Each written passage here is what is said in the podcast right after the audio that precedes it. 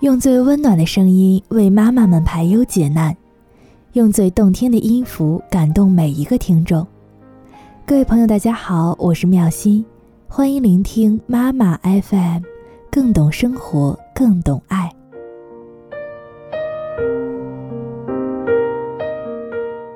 今天分享的这篇文章来自沈佳慧，能应对任何情况的变形虫。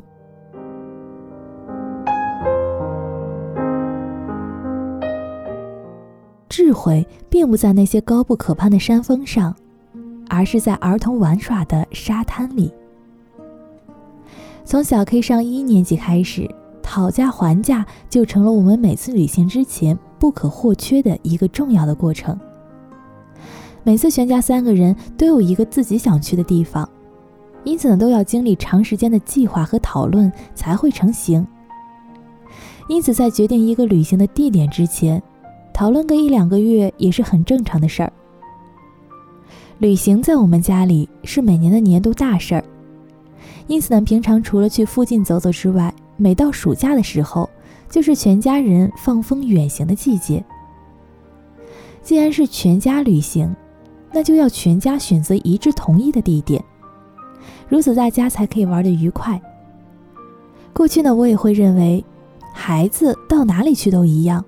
不过是被动的跟着大人去旅行，所以呢不需要去询问他们的意见。但是后来我发现，加入了孩子的意见，反而让我们的旅程有了不一样的风貌。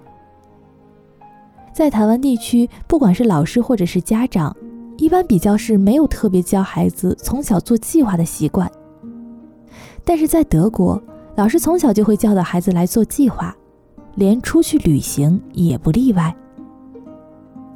德国教育在生活教育方面，虽然会尽量的设计的有趣，来尽量的引发孩子的学习兴趣，但是却是相当严谨的来教孩子许多必备的功夫。有一次，我跟小黑说：“今天我们一起去整理房间，好不好？”他说：“好啊。”那我整理厨房，爸爸整理客厅，你只要负责把你的房间整理好就好了。我一边分配一边开始动作了。OK，没有问题。小 K 答应着。接着没有过多久，他咚咚咚的就跑过来，拿了一张纸、一支笔。不是叫你去整理房间吗？拿笔和纸干嘛？先做计划呀。老师说做事要先做计划。我的房间那么大，得先计划一下。从哪里开始呢？呵，这还真的是一个不错的习惯。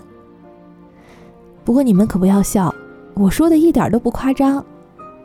老师在学校里呢，非常彻底的会教孩子怎样去做计划，所以呢，计划在德国人的生活和工作当中是一件自然而然的事儿，不可或缺的能力和习惯。我的德国朋友、邻居计划每年的旅行，也都是同一个态度，没有经过严谨的计划是不会进行的。一位德国的朋友计划盖一栋房子。他从买地到开始盖，花了四年的时间才准备开始动工。想要到北欧去搭游轮，前一年就要定下计划。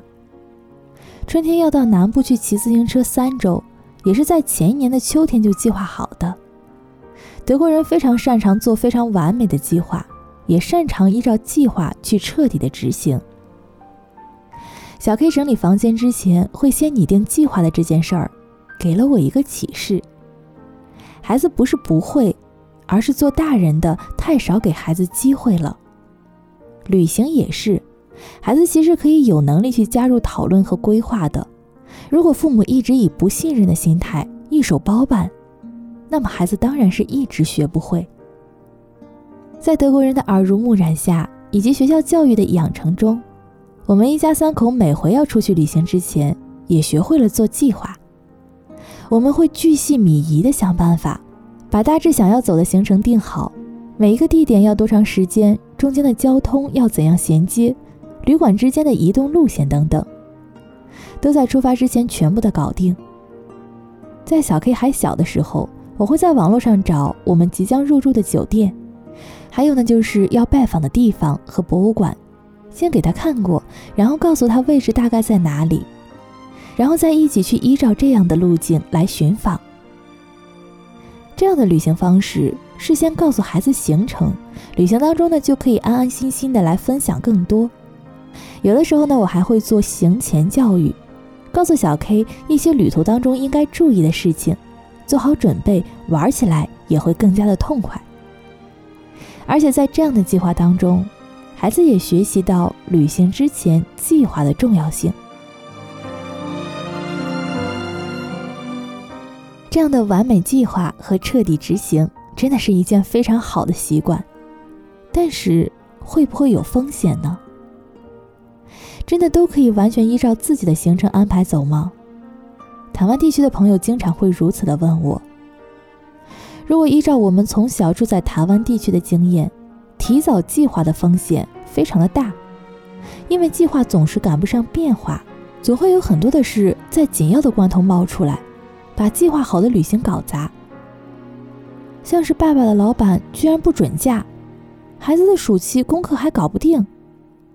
那么半年之前，甚至一年前所计划的旅程，可能完全就行不通，或者呢就是被迫的延期。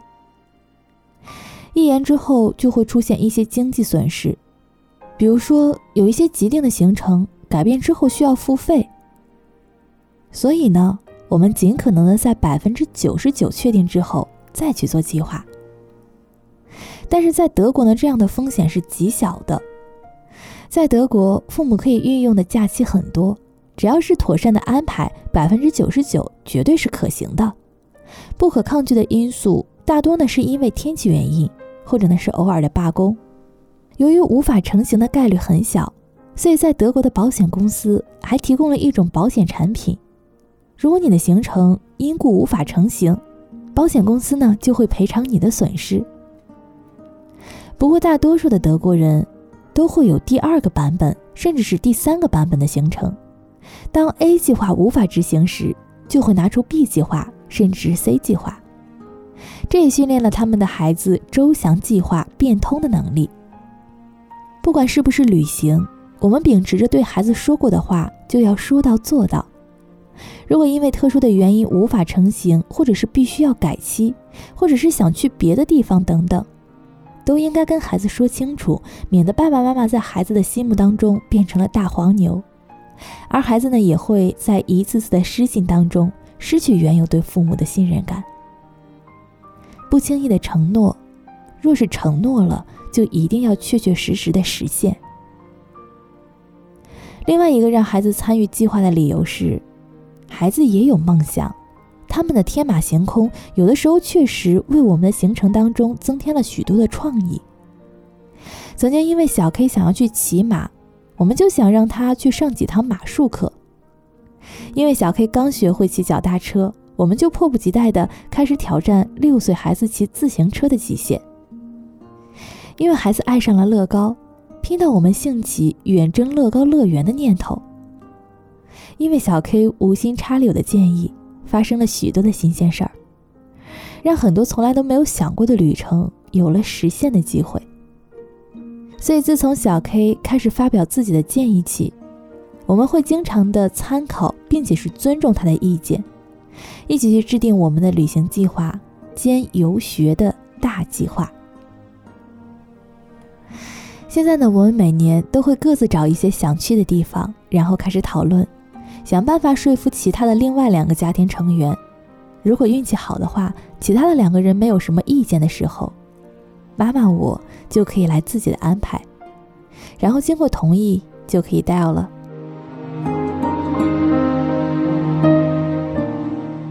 曾经在书中看到了一句令我非常受用的话：智慧，并不是那高不可攀的山峰，而是在儿童玩耍的沙堆里。品德教育需要用严肃的态度，但是轻松的方法，这个样子才可以达到更好的效果。有许多事情需要亲身去体验，一边玩一边学习，这是在我们旅行当中获得的生活态度。我也希望这个样子的生活方式可以让我的孩子体会到更多。拥有自主权的孩子，才能够去发挥自己的想象力和执行力，有亲身的体验，才能够感同身受。最后呢，还是要告诉大家一句悄悄话：遵守游戏规则是最重要的。从小事旅行当中开始培养，知道如何与人沟通，何时需要进一步，何时需要退一步。这对于未来的待人处事，皆有潜移默化的影响。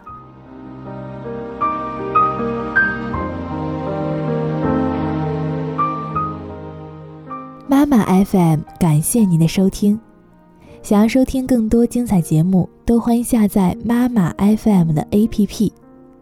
那本期就这样了，我们下期见喽，拜拜。